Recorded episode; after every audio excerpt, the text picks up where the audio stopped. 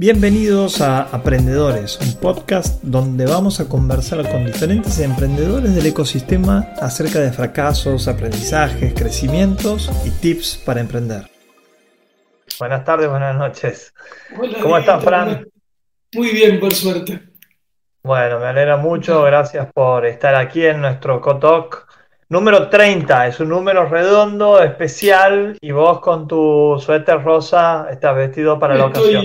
Sí, me vestí a propósito, de festejo. me imaginaba, me imaginaba. Bueno, yo te cuento que estoy desde el celular, justo hace cinco minutos me pidió reiniciar con actualizaciones, así que por suerte la tecnología nos permite estar a través del celular. Querido, hoy vamos a tener una linda charla en la cual vamos a hablar de, si quieres, déjame bautizarlo así como la cenicienta, el patito feo de las industrias, ¿no? La poco sexy industria de los servicios o de las agencias que generan dinero, generan empleo, es trabajo del día a día, pero por ahí está un poco apagadas por las luces de las plataformas, de la inteligencia artificial, del blockchain, etcétera, etcétera. Y vos, para mí, sos un referente de la industria de servicios, eh, con Di Paola, que tiene más de 30 años, pero que también has logrado hacer eh, escalar esta compañía de manera internacional en distintos países de Latinoamérica y hacer spin-offs eh, spin-off con varias eh, plataformas, con algunas plataformas, así que vamos a hablar de eso, ¿te parece bien? Me parece, me parece, espero que salga lindo. Bueno, primero que nada, eh, presentate quién es Francisco Di Paola y qué hace Di Paola. Perfecto. Bueno, Francisco Di Paola em, primero es padre y, marido, casado hace 2004, desde el 2004, padre de tres varones este, que, en estos tiempos me tienen ocupado eh, buena parte del día. Este, y no porque me ocupe mucho de las tareas, sino porque entran a la oficina este, y compartimos, muy lindo porque compartimos almuerzos, compartimos charlas, entran eh, y demás. Em, desde como, como empresario, emprendedor, a mí yo siempre me definí más como un empresario pyme que como un emprendedor. Digo, en los últimos años me, me quisieron cambiar el mote, pero este, a mí siempre me gusta más el perfil más bajo, ¿no? Digo, de, las, de las calificaciones, de las cosas. Así que soy un, empresario pyme. Donde tenemos algunos eh, proyectos en general relacionados a la comunicación. Este, a mí me toca liderar eh, Di Paola, que es la agencia que fundó mi papá, eh, hace 30 años, yo la lidero hace unos 10, 12 años. Este, mm, tenemos oficinas en, Buenos Aires, en Santiago eh, de Chile y en Bogotá. Eh, y además em, somos socios de, una empresa llamada Lidaki, que tiene por un lado una, una compañía de performance marketing, una agencia de performance marketing, y por otro lado tiene un SaaS eh, que es un, chatbot y, CRM para generación de leads y ayudar a las compañías a venderlas. En gran, como resumen es eso. Qué genial, Esto que vos marcas, has tirado ya un par de frases importantes. Em, empresario o emprendedor, empresario pyme o emprendedor, el perfil más bajo. ¿Por qué el emprendedor tendría que tener perfil más alto que el empresario pyme, por ejemplo? ¿no? Eh, a ver, aclarar un poquito eso, más allá de también este, comentar de las ricas pastas que cocinas con tus hijos, no es que comes. Hacemos, hacemos eh, en, esta cuarentena, hemos desarrollado una gran habilidad para hacer ravioles caseros. y mis hijos ya quieren que entre- empecemos un emprendimiento para venderlos cada vez que lo hacemos y no entienden que las cuatro horas para que comamos los seis o cinco, depende, este, ravioles no es muy rentable. Sí, sí. Bueno, como yo cuando quería exportar vacas a China desde Santiago del Estero, ¿no? En avión, obviamente. Sí. Eh, Fran, ¿por qué eh, es perfil más bajo el empresario pyme que el emprendedor? No, es un juego, en realidad me parece que eh, en los últimos años eh, me parece que el emprendedorismo, y vos lo decías, un poco las luces, ¿no? Del emprendedor, donde eh, hay un juego de, de, como de, de inversión, un juego de levantar capital, un juego de, del show en ese sentido, que, que es súper valioso y, y de alguna manera nosotros siempre fue más, digo, y por ahí fue, digo, porque la verdad que ahora estamos con, con, con, con desarrollos tecnológicos, emprendimientos tecnológicos que por ahí requieren de ese tipo de, de, de apalancamiento y, de, y, y, que tienen un modelo distinto de crecimiento y demás, pero siempre fuimos más eh, de, del crecimiento orgánico, de el laburo eh, nuestro y, y y de alguna manera. ¿Vos te sientes emprendedor? Sí, recontra. Bien. Este, ¿Cuál es la diferencia entre emprendedor y empresario, a tu criterio? No, ninguno. En realidad, digo, la verdad que ninguno. Me parece que eh, por ahí, eh, si me preguntás cuándo sentí yo más la diferencia, ¿sí? Tuvo que ver cuando por ahí, cuando pasé de, de manejar una compañía de, de, mi familia a tratar de, además de manejar la compañía familiar, empezar a hacer cosas nuevas, ¿no? Eh, que quizás Para. en mi persona ese es el quiebre, pero... Está, está perfecto. Eh, cuando te sentiste creador de valor, eh, di- disruptivo, eh, Sí, no las sé si-. Sí, no sé si creador de valor y disruptivo, porque por otro lado, somos, digo, la empresa familiar es una agencia, entonces la parte de innovación, la disrupción, es parte del ADN en el que, vivimos y en el que trabajamos. Pero sí por ahí, y esto es muy personal, eh, sí, como en el momento que, bueno, que empecé a emprender yo, ¿no? Que empecé, digo, donde eh, ya por ahí eh, no era, bueno, estoy haciéndome cargo de la empresa familiar, sino, además de hacerme cargo de, de la empresa que fundó mi papá, estoy desarrollando nuevos negocios eh, en conjunto con mi papá, porque eh, Sí, sí. es mi socio en todo lo que hacemos y yo soy su socio, eh, pero, mm, pero por ahí más liderados por mí. Ahí Che, te diría Fran, que fue como el cambio de, de sensación, ¿eh? Me, me- me hace sentido. Contanos dos procesos. Uno, el proceso de verticalización de la agencia, ¿no es cierto? De eh, pasar a, tener otro tipo de agencias adentro de lo que es el holding de Paola, inclusive no solamente agencias, sino también productos.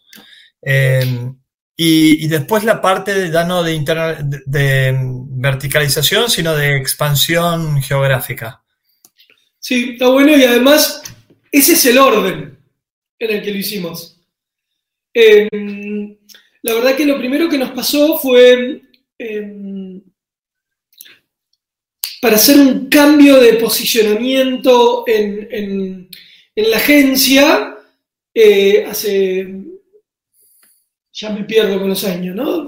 15 años habrá sido, eh, decidimos que teníamos que traer socios que sean casi nativos digitales, no nativos digitales como, como consumidores, sino que hayan trabajado siempre en Internet. Yo venía de trabajar en la burbuja de las .com en el, en, en el 2000 y demás, pero, pero nos parecía que, eso, que, que íbamos a ser mucho más creíbles en esa transición si traíamos un socio que ya tenga ese posicionamiento, ¿sí? y ahí fue cuando, cuando vino Andy Sinkowski a trabajar con nosotros y, se asoció con nosotros. Y, ahí empezamos como en, la fuerte digitalización de la agencia, ¿no? Y en algún, y en algún punto lo que nos encontramos es eh, construyendo servicios ¿sí? que, hasta el momento no teníamos que, estuvo bueno e, ese momento, pero nos parecía que podíamos llegar a ser más exitosos con la especialización, ¿no? Como separándolo y no tratar de ser generalistas y hacer de todo, ¿sí? Sino que tratar de construir especialidades. Entonces ahí lo primero que hicimos es todo el área que era de performance, ¿sí? Performance, marketing. Marketing. Ah, marketing eh, sí. Eh, pero la parte como de muy orientada a performance, ¿sí? que el, manejo de medios para... Em, nos pareció que eh, era una buena idea construir una compañía que se especialice eh, en eso. Y ese fue lo primero que hicimos, ¿no? Como... Em, ¿Me das 30 segundos más de explicación de por qué hicieron ese spin-off, ese primer spin-off aparte, ¿no? Sí. Em, nos parecía que construyendo desde el lado de Di Paola, que ya tenía un recorrido, que ya tenía un lugar, que ya tenía un nombre y demás, eh, primero nos iba a costar más el desarrollo de la marca en, eso, en esos lugares que no, que, no eran nuestro territorio natural. Sí, si bien era muy... Digo, hacíamos un montón de esas cosas, nos parecía que podíamos... Y por otro lado, parte del posicionamiento de la agencia era que éramos una agencia bastante creativa. ¿Sí? Y de repente, esta creatividad para la construcción de las marcas y de las relaciones con las personas, muchas veces se llevaba de los pelos con performance, que es poneme el botón rojo más grande. Eh, tapame eh, la foto con, un formulario. Eh, y entonces generaba conflictos internos en cómo se hacían las cosas. Y que los dos tienen razón de alguna manera. Entonces dijimos, ¿para qué construir este conflicto? Sí, entonces eh, siempre con una mirada donde lo podemos hacer juntos, pero eh, en la construcción de, dos compañías separadas. ¿sí? Hoy, con, 15 años eh, de historia, ¿qué te arrepientes y qué cosas crees que han sido buenas, no sé, en términos de escala, crecimiento, aprendizajes? ¿De esta separación? No me arrepiento de nada. La verdad que me parece que fue, porque además después pasaron un montón de cosas a raíz de eso, ¿sí? Eh, me parece que fue... Precedente para hacer otras cosas. Sí, y fue, además fue justo un momento donde mi papá ya estaba en sus, eh, en sus últimos años, armamos una consultora para pymes, ¿sí? Donde se llamaba Alguien, eh, que no, no, no terminó prosperando porque no lo logramos, digo, era un servicio, nosotros veníamos con nuestra mentalidad de servicio muy ad hoc, que nos costó tratar de eh, hacerlo escalar, pero sí el gerente que había venido a manejar eso con mi viejo eh, había desarrollado un know-how con pymes y entonces eh, en, en el mismo momento empezábamos con una plataforma que queríamos ayudar a las pymes en el, manejo de las eh, campañas digitales, más pensando en el long tail. Entonces lo que nos pasó fue, teníamos como estas cuatro cosas, Di Paola, Convergency, Lidac incipiente, alguien, y nos parecía que ahí había una cosa que se podía juntar y hacer una propuesta de valor mucho más relevante. Y bueno, y juntamos todo, digo, eh, Convergence, LIDAC y alguien, eh, donde con, esa mirada de eh, ayudar a las compañías Lidaki es de lead aquí, ¿no? A vender online y ayudar, eh, y, además a tratar de ayudar no solamente a las grandes empresas, sino también a las pequeñas empresas. Y ahí empezamos, y, todo bajo el paraguas de Lidaki, y ahí empezamos el desarrollo que se fue dando y que hoy termina con lo que es hoy Lidaki, que es una de las compañías de performance marketing o de servicios de, performance eh, más grande de Argentina y, un SaaS eh, eh, con más de 5.000 clientes súper escalables. Así que. Sí, justamente eso, eso iba a mencionar. Serían cuatro empresas de servicios. A partir del Lidiaki hacen un spin-off de una plataforma, una plataforma SaaS. Eh, que en realidad hoy, hoy no necesariamente es un spin-off, sino que hoy son... Eh, dos unidades de negocio. Dos unidades de negocio dentro del IDASKI, ¿no? Bien. Eh, em, próximamente spin-off. no, pero la broma es porque cómo pasaron eh, o, el, mindset que tuvieron, las discusiones que tuvieron para pasar de ser una empresa 100% de servicio a una empresa de servicio con SaaS. Sí. Bueno, ahí yo tengo que agradecerle mucho a mis socios. La verdad que eh, en ese sentido, em, eh, inicialmente Andy, que tuvo esa visión, em, y, después Joaco eh, y, Yepes y Mariano, Mariano venía de la tecnología y venía con, el mindset, Mariano y sus socios, pero Mariano fueron, son como los tres que, lideraron este proyecto. Em, venían como Mariano con, una visión de producto muy clara y de desarrollo de producto. Em, Andy con, esta visión de, hacia dónde ir y Joaco con el poder de, transformar eh, eso en realidades, y la verdad que eh, eh, no, me debería llevar casi ningún mérito en ese proceso. Salvo el, de, acompañar y el de... déjame, interrumpir, porque siempre es como que este, autoflagelamiento, te suelo decir, eh, pero yo estoy seguro que también has tenido tu aporte importante y en todo caso el aporte de saber buscar los socios para eh, complementar algo que tenga mucho más valor para tus clientes, ¿no? Y que decías, tiene 5.000 clientes, ¿es así? Sí. Mm, algo inalcanzable para una empresa de servicio prácticamente. Totalmente, totalmente, exacto. Este, mm, sí, y si me preguntas, yo creo que, digo, y, así como sin, sin, falsa modestia, uno de los grandes méritos que, hemos tenido es cómo, cómo encontrar ¿sí?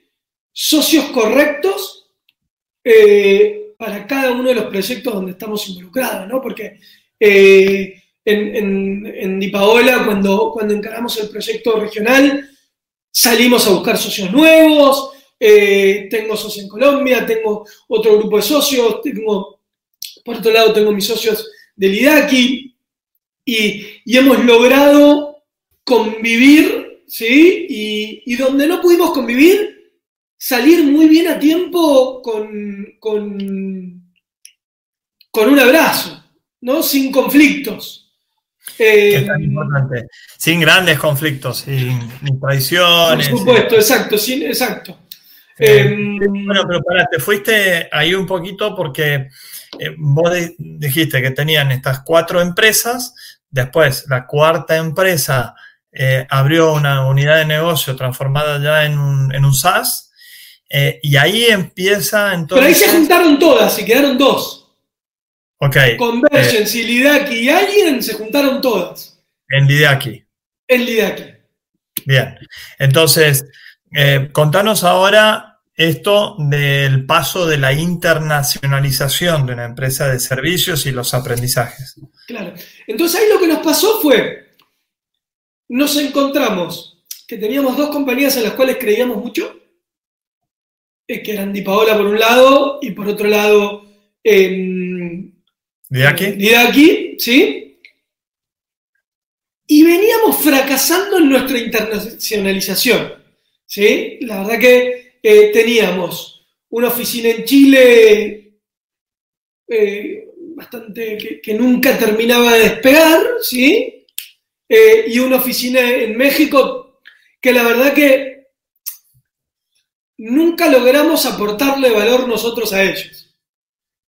Eh, entonces, de alguna manera, eso fuimos, se fue desdibujando hasta que se desdibujó, ¿no? Hasta que en un momento dijimos, che, no estamos, digo, no estamos logrando ayudarlos en nada eh, y, lo que está pasando tampoco no es ni responsabilidad nuestra ni necesariamente estamos contentos con esto.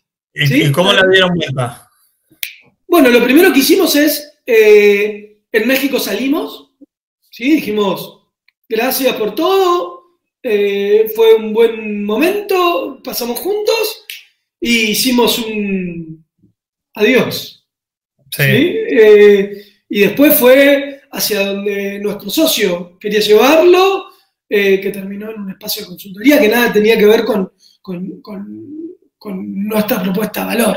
¿no? Y por otro lado, lo que hicimos en Chile, le compramos la participación a mi socio y yo me fui a vivir a Chile. Y dijimos, eh, es momento de apostar por, y hacer de totalmente distinto como veníamos haciendo las cosas y abramos Chile y Colombia. Sí, y buscamos...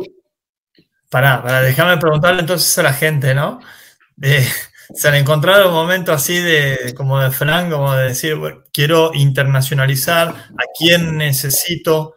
¿Cuál era o cuál es, sigue siendo probablemente el mayor de los limitantes. Pongan en los comentarios porque de esto estar hablando Fran, yo también quiero compartir alguna experiencia. Pero dale, Fran.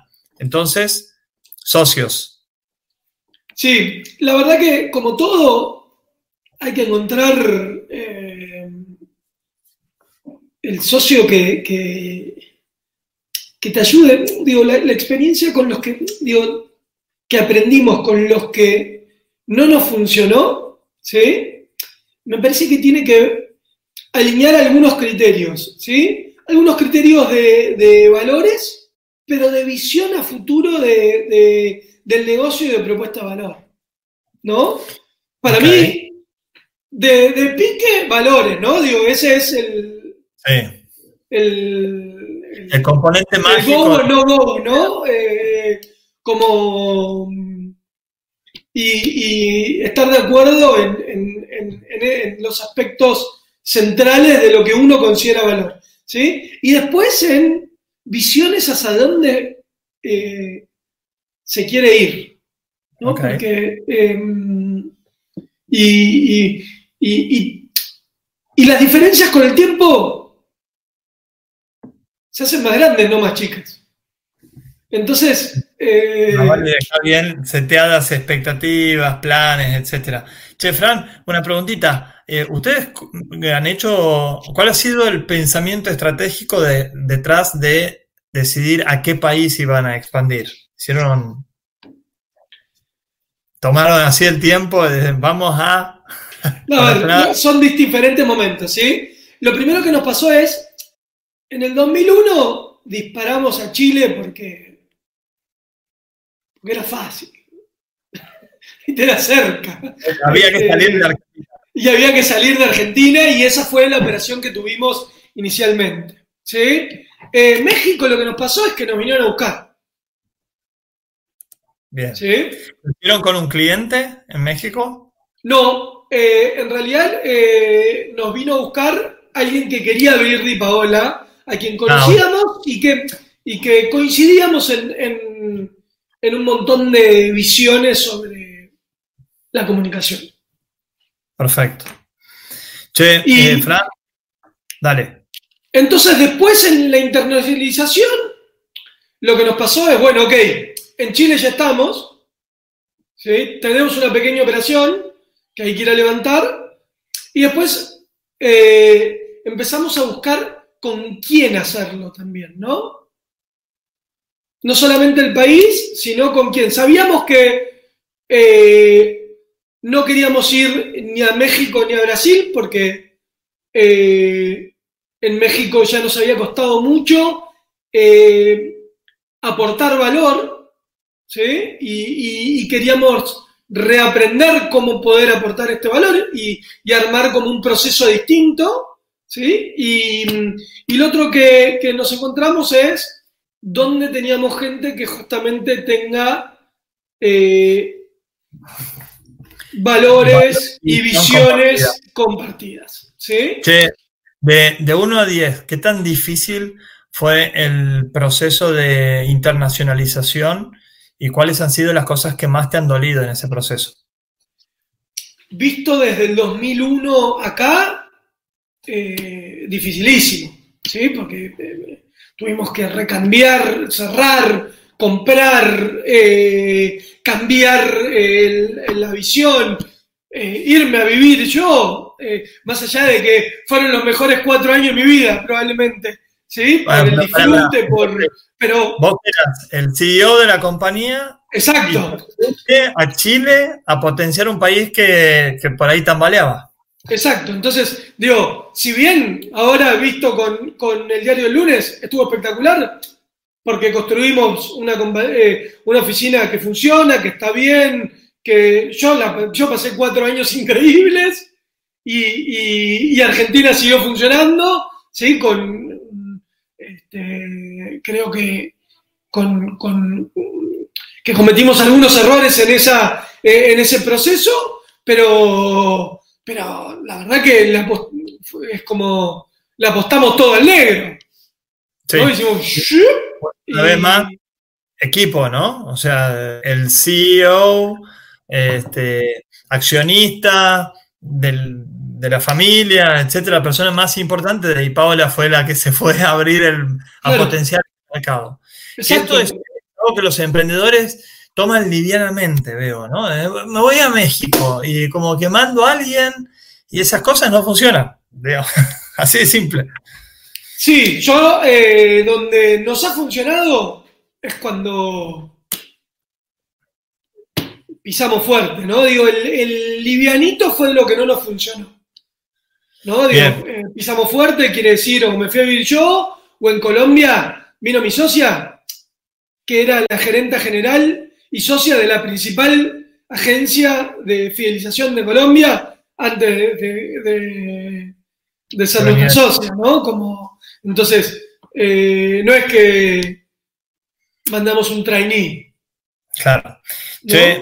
Justamente te iba a decir cómo el crecimiento, cómo se ganan clientes, sobre todo cómo se consiguen eh, adquirir clientes grandes y sostenerlos en el tiempo, porque esa es la, la posta.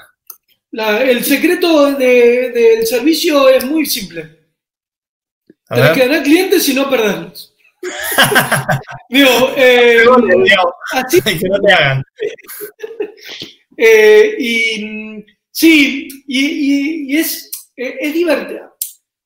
Lo que más disfruté en Chile fue ese aprendizaje, ¿no?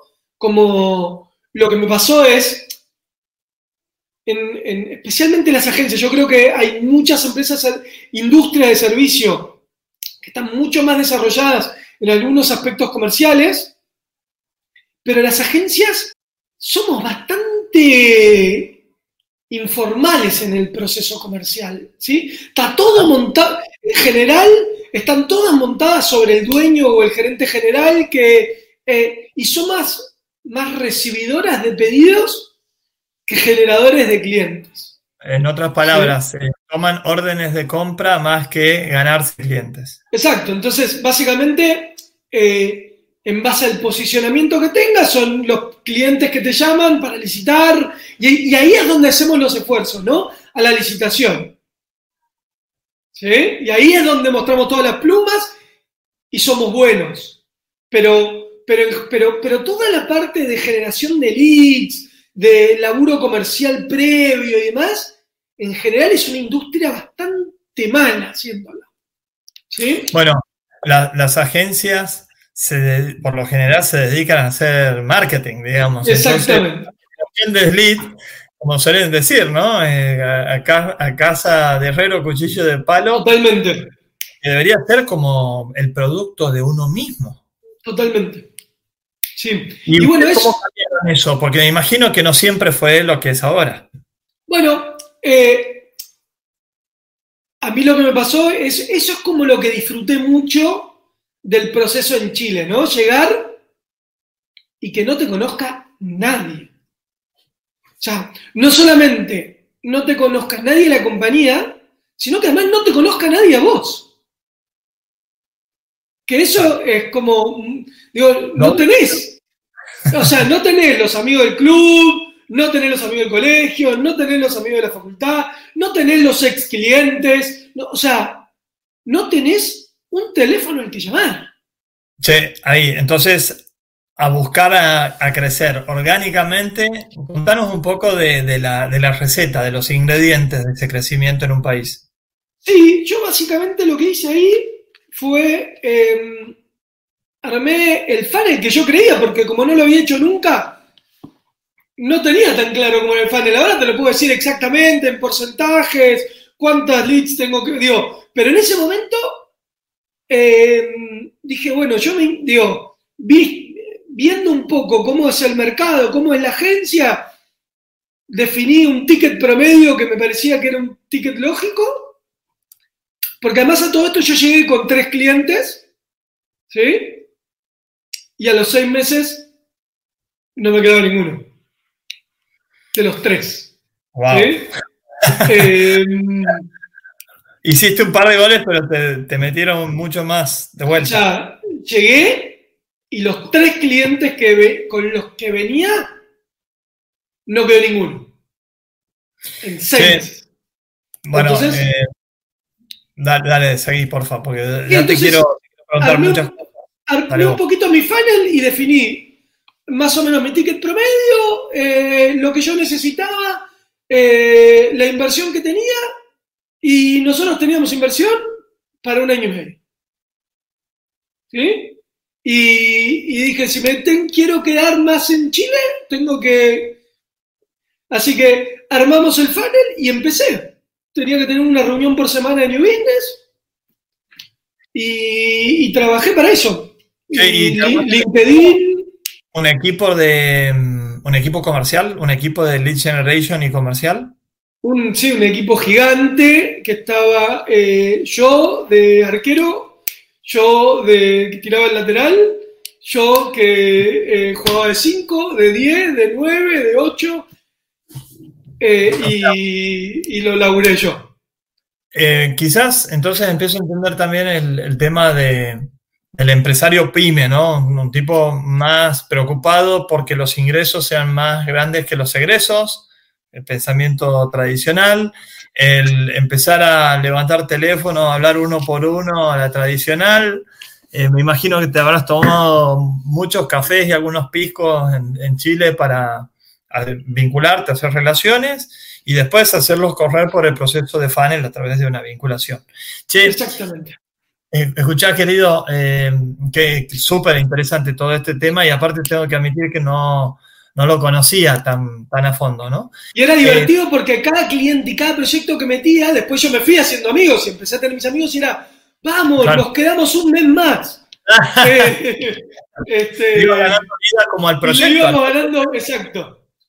Che, ¿y qué métricas y qué iniciativas ha hecho de que funcione el que te recompren las empresas que ibas ganando en Chile? A ver, nosotros en general trabajamos más en relación. Nuestros clientes suelen ser clientes de recompra constante y a largo plazo. No es que hacemos promos o eventos one shot. También tenemos algunas de esas cosas, pero en general son proyectos de un año. Y una de las cosas que nos pasó y que yo veía, y esto tiene que ver con entender muy bien el mercado, como un error de mi socio, que es que me pasaba que el churn en Chile es más alto que en Argentina. Y, es una de las razones también por las cuales fuimos exitosos. Eh, tenían una, eh, los clientes tenían una, terminología que es, estamos vitrineando, que es ver agencias todo el tiempo. Que no es, que no es una, una, costumbre en los negocios en Argentina.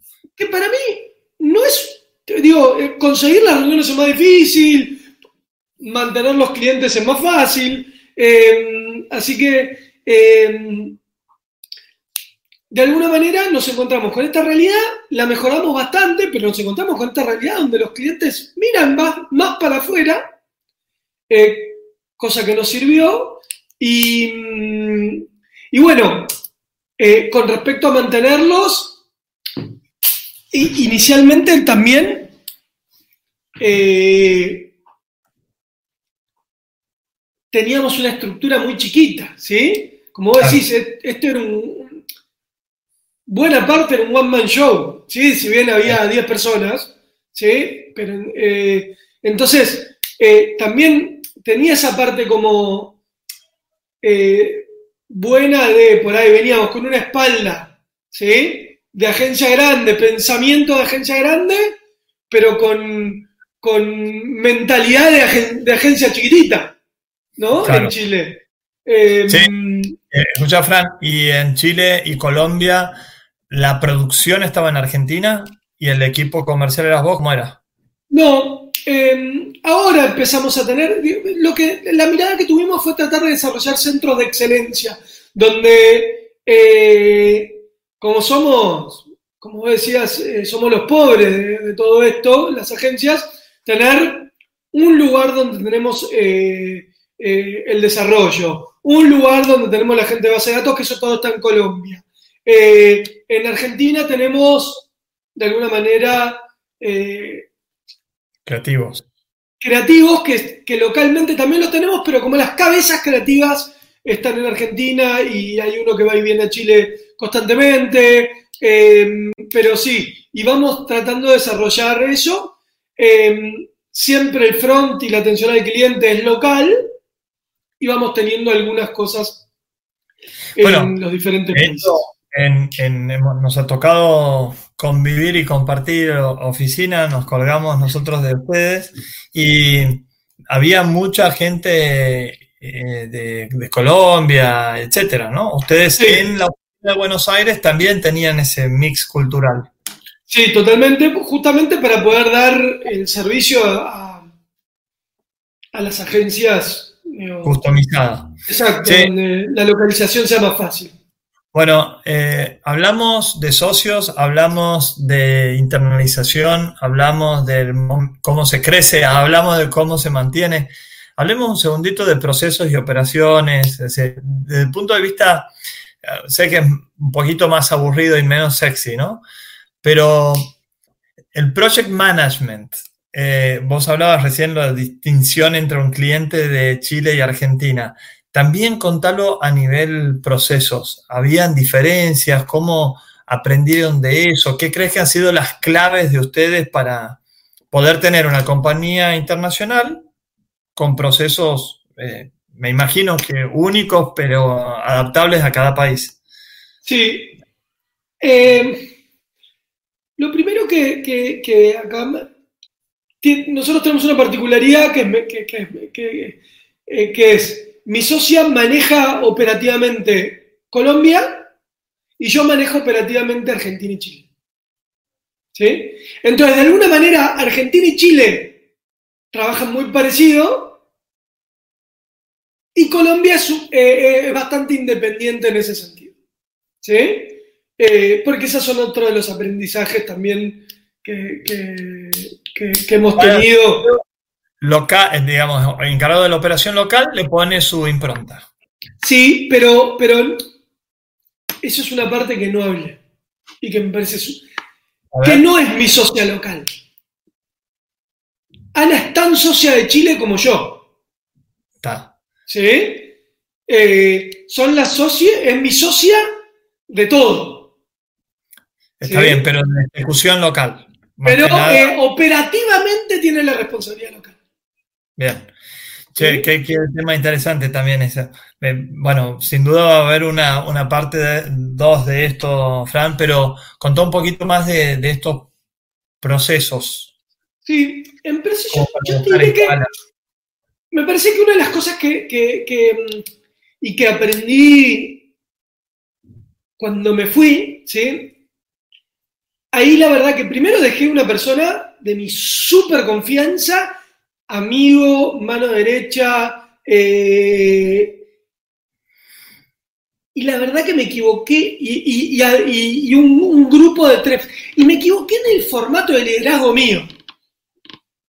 ¿Sí? Como que nunca pude encontrar la ecuación lógica y correcta entre estar, no estar, delegar, no delegar, y ahí, eh, cuando me metía, me metía mal, eh, generaba quilombo, cuando no me metía, eh, sentía que no es, viste, como me encontré, la verdad que fue un enorme aprendizaje para mi vida posterior, que es mi vida viviendo en Argentina y liderar Chile, ¿no? Y, tener Colombia. La verdad que en ese sentido fue, fue espectacular porque realmente todo lo que podía hacer mal lo hice mal en ese sentido. Sí, ¿y cómo te ayudó las metodologías vamos a llamarle ágiles y demás, para ponerle un poquito más de coherencia a ese liderazgo? Bueno, te juro que hoy justo eh, me entrevistaba a Dossier, que es un medio de publicidad, y, justamente sobre este tema es, no sé cómo vivimos todo este tiempo sin, eh, nosotros implementamos eh, OKRs, empezamos a implementarlo más o menos en octubre del año pasado, y, primero fue toda la parte con los gerentes y lo implementamos en toda la agencia la última semana de febrero. Este, Hoy todo Di Paola tiene eh, Todo Di Paola, Argentina y Chile trabaja con OKRs. Em, y te juro que no sé cómo vivimos todo este tiempo sin él. Bueno, pero, pero para subsistir. otro lado. O sea, después de que implementaron, ¿qué resultados consiguieron? Bueno, primero me parece que mm, eh, desde lo personal, una de las cosas que me pasó es justamente me ayudó mucho a meterme de manera justa. ¿Sí? Creo, por ahí se lo preguntás a, mi equipo y no te diga lo mismo, pero, pero creo que, que logré soltar un montón de cosas y agarrar otras. ¿sí? Como eso desde el punto de vista personal y tener un pantallazo. Em, y, por ahí OKR, no, no sé si todo el mundo sabe, pero es, digo, básicamente lo que hicimos es un proceso donde trabajamos desde el propósito, eh, el gran objetivo a 20 años, ¿sí?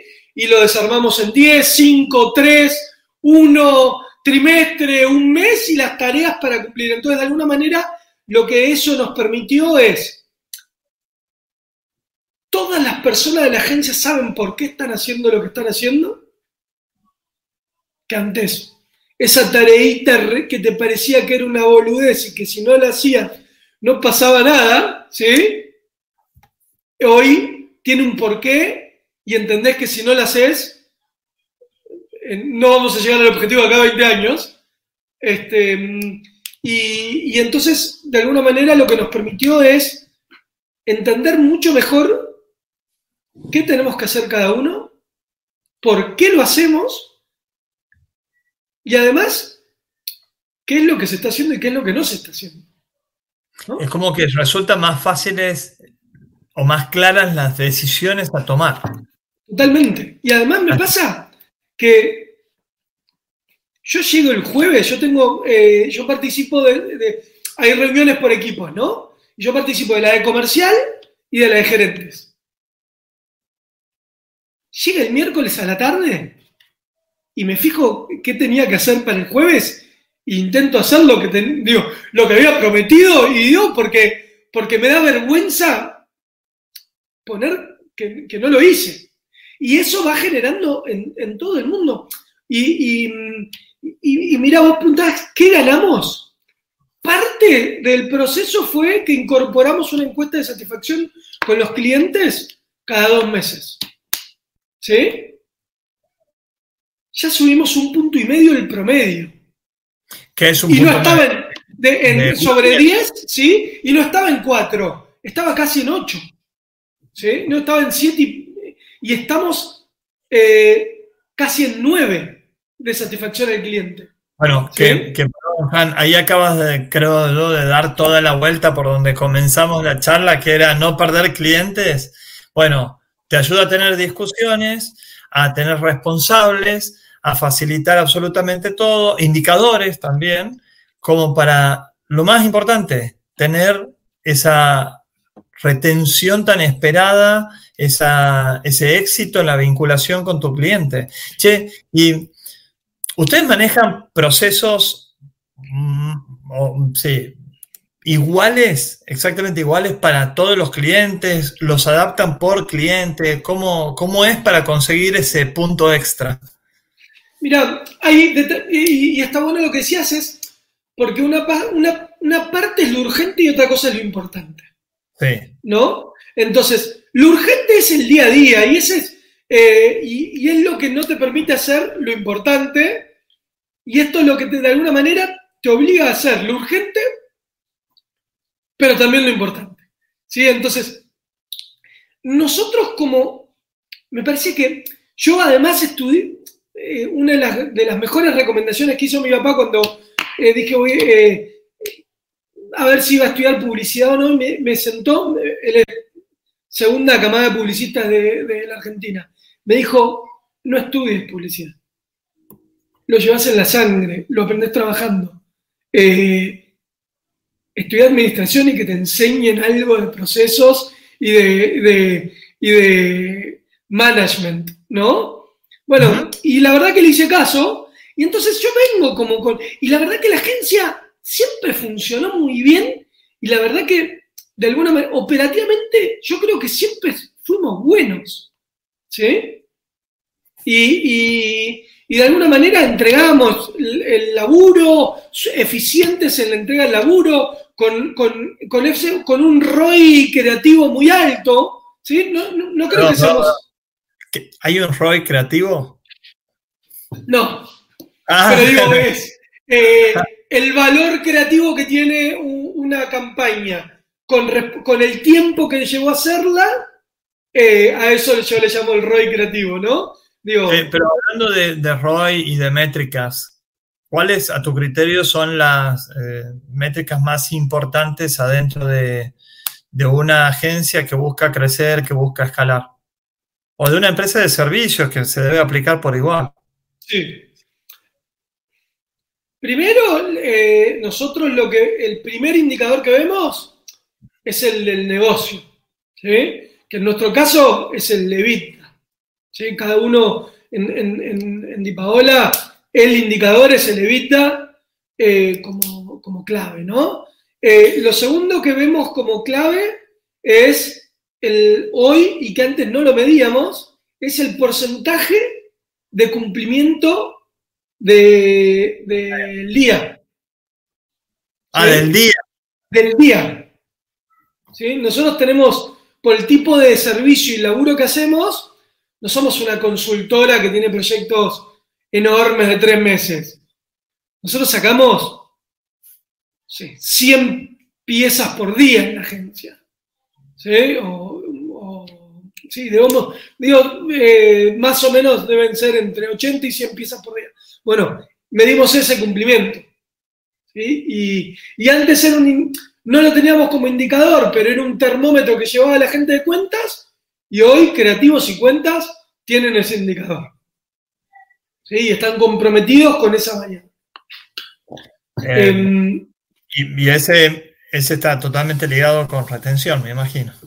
Sí, pero, pero y el otro, y que incorporamos muy fuerte y que creo que es la razón por la cual eh, eh, somos mejor agencia hoy que lo que éramos antes, que es el esfuerzo que estamos haciendo en medir cosas para darle más al cliente de lo que está esperando. O sea, hicimos una serie de KPIs, ¿sí? Que nos obligan a intentar darle más al cliente de lo que espera. Eh, y ahí es donde eh, ese punto, creo que ganamos esa, esa milla extra. ¿Sí? Que siempre fue una voluntad, pero, pero que en lo urgente lo dejas de lado. ¿Sí? Y hoy es tan relevante que si no lo podemos hacer, se, contratan freelance para poder eh, entregar lo urgente y lo importante. Eh, Fran, bueno, la verdad que es súper rico porque aparte has pasado por todo el proceso, eh, adquisición de empresas, eh, merge, expansión, retracción, toma de decisiones de, de, vinculación con socios, toma de decisiones de me voy yo, cambio mi, la comodidad de mi Buenos Aires, mi club, mis amigos, etcétera, por irme a un país eh, difícil como, como Chile, para, sobre todo para un argentino, ¿no? Y sobre todo para un porteño, diría. y, y, qué lindo todo lo que has contado de cómo ha cambiado la vida de la agencia eh, de, de, después de este proceso de metodológico de búsquedas de, objetivos y, resultados claves para aumentar el, el no 1%, como mínimo un 10% la tasa de satisfacción de los clientes. Y despedite con esto. ¿Y cómo fue internamente esa, esa búsqueda, esos poner objetivos, trabajar con OKRs? Mira, eh, justo estamos en pandemia, digo, hay una parte de la pandemia que te chupa, te chupa, te chupa y te hace trabajar, trabajar, trabajar pero una de las cosas que a mí me, cuando no estoy en, en, la dinámica de que me chupan las reuniones, básicamente, es que a veces digo, ¿por qué estoy con este rato libre? ¿No? Como yo debería estar haciendo algo. Y, y, eh, y la verdad que eh, como creo que una vez terminado este quilombo en el que estamos viviendo, eh, yo voy a ser mucho más libre. Hoy, ¿Sí? hoy te genera como, mucha intensidad y vinculación al trabajo, al estar pendiente de qué está sucediendo. Pero, pero, pero por otro lado, ¿sí? todo este proceso me sacó mucho laburo. ¿Sí? El proceso de OKRs, dice, no de sí, la pandemia. Exacto, el, el, proceso de OKRs me obligó a delegar, me obligó a entregar, a soltar. Eh, y, y, y, y, de alguna manera creo que me ayuda a aportar más valor donde aporto, ¿no? Como que es en, en, en la construcción de negocios, en, en la visión, en tratar de ir hacia dónde, digo, cuáles son los próximos pasos, eh, como más, eh, me, me, ayuda en ese proceso, ¿no? Yo eh, Fran, tengo, tengo otra, te había dicho despedite con esta, pero no. Hay una frase que es muy típica, el cliente siempre tiene la razón. Regálanos un minuto de cómo hacen para lidiar con algunos clientes que vos sientes que no tienen razón. Sobre todo cuando son clientes grandes, importantes. Ustedes tienen, no sé, a Samsung y a tantas otras empresas de primera línea, ¿no? Sí. La verdad que yo creo que el, cliente siempre tiene la razón. Eh, y, y, que uno puede recomendar, puede eh, empujar ¿sí? Pero que finalmente, y esta es una discusión que tenemos mucho internamente, ¿sí? Que finalmente la última palabra la, tienen, eh, la tiene el cliente, ¿sí? Si yo fuese, no sé, voy a poner tipos a los cuales Bayala, ¿no? Que para mí es un, el tipo probablemente más inteligente de la publicidad argentina. Bueno, me podría dar el lujo de decirle, ¿sabes qué? No tenés razón. ¿Sí? pero no soy Bayala. Eh, entonces, eh, puedo o sea, recomendar. estás, estás tocando un valor que es la humildad también, ¿no? De reconocer tu situación y decir, bueno, mira, te propongo. Sí, exacto. Y, esta es una discusión hace, hace un poquito, de, hace, hace un par de semanas he tenido una, eh, una discusión con un cliente y que por ahí el plano de razón o no razón, de, en términos comunicacionales, además es muy, o sea, esto no es matemática, ¿sí? Yo te lo puedo contar porque hace desde el 99 que trabajo en agencias, ¿sí? Eh, y, he visto un montón de cosas y demás. Eh, pero lo que, lo que puedo aportarte es mi experiencia y, los errores y los, los éxitos que tuve haciendo un montón de cosas, ¿sí? Pero no es que 2 más 2 da 4, ¿sí?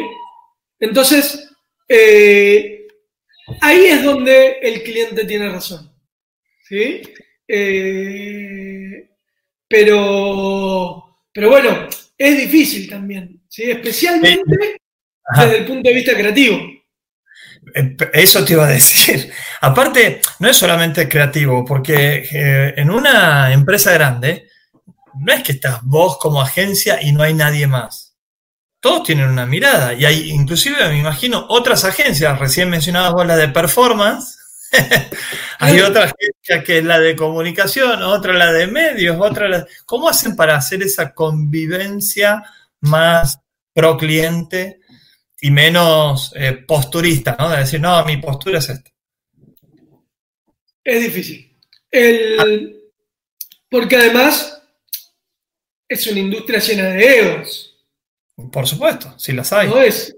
Digo, eh, entonces, eh, en, una, misma mesa, aún del mismo grupo, ni siquiera hablo de agencias competidoras que aún del mismo grupo, los egos están todo el tiempo luchando. ¿sí? Es re difícil. Este, y,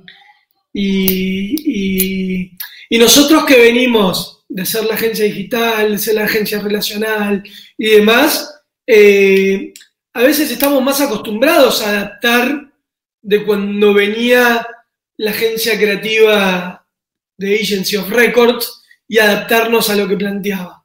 A eso les cuesta más y hoy a veces eh, ya perdieron un poco ese poder. Es difícil. Eh, eh, creo que cuando, cuando se logra hay mucho valor, pero es muy difícil que el cliente logre el trabajo en conjunto de todos esos diferentes espacios. Fran, querido, ha sido un placer enorme. Vamos a volver a repetir esto. Queremos saber más acerca de, bueno, las experiencias con Lidiaki. Andy se me escapó un par de veces, así que... Es un hueso duro de roer.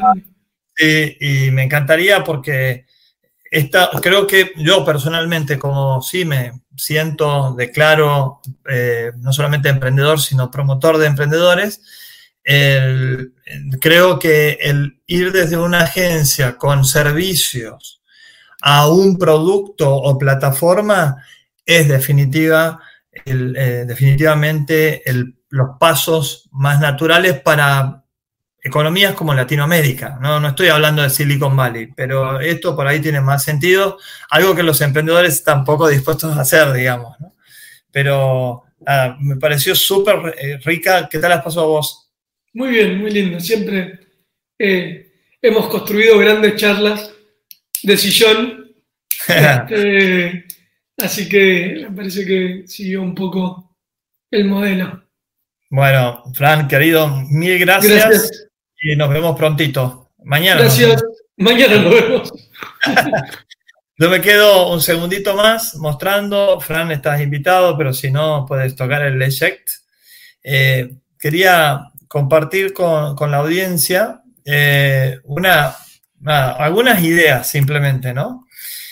Eh, cuando una empresa crece y es escalable.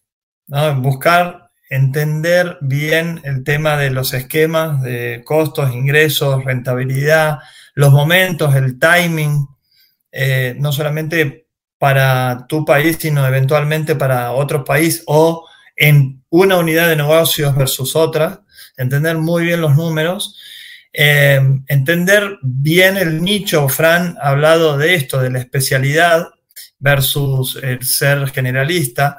Eh, los procesos, fíjense la importancia que le asignaba Fran al, tema de los OKR, ¿no? Para tener todos objetivos alineados a mantener clientes, a sostenerlos, a darles más valor. Y que, bueno, la replicabilidad de un modelo hace que sea escalable, ¿no?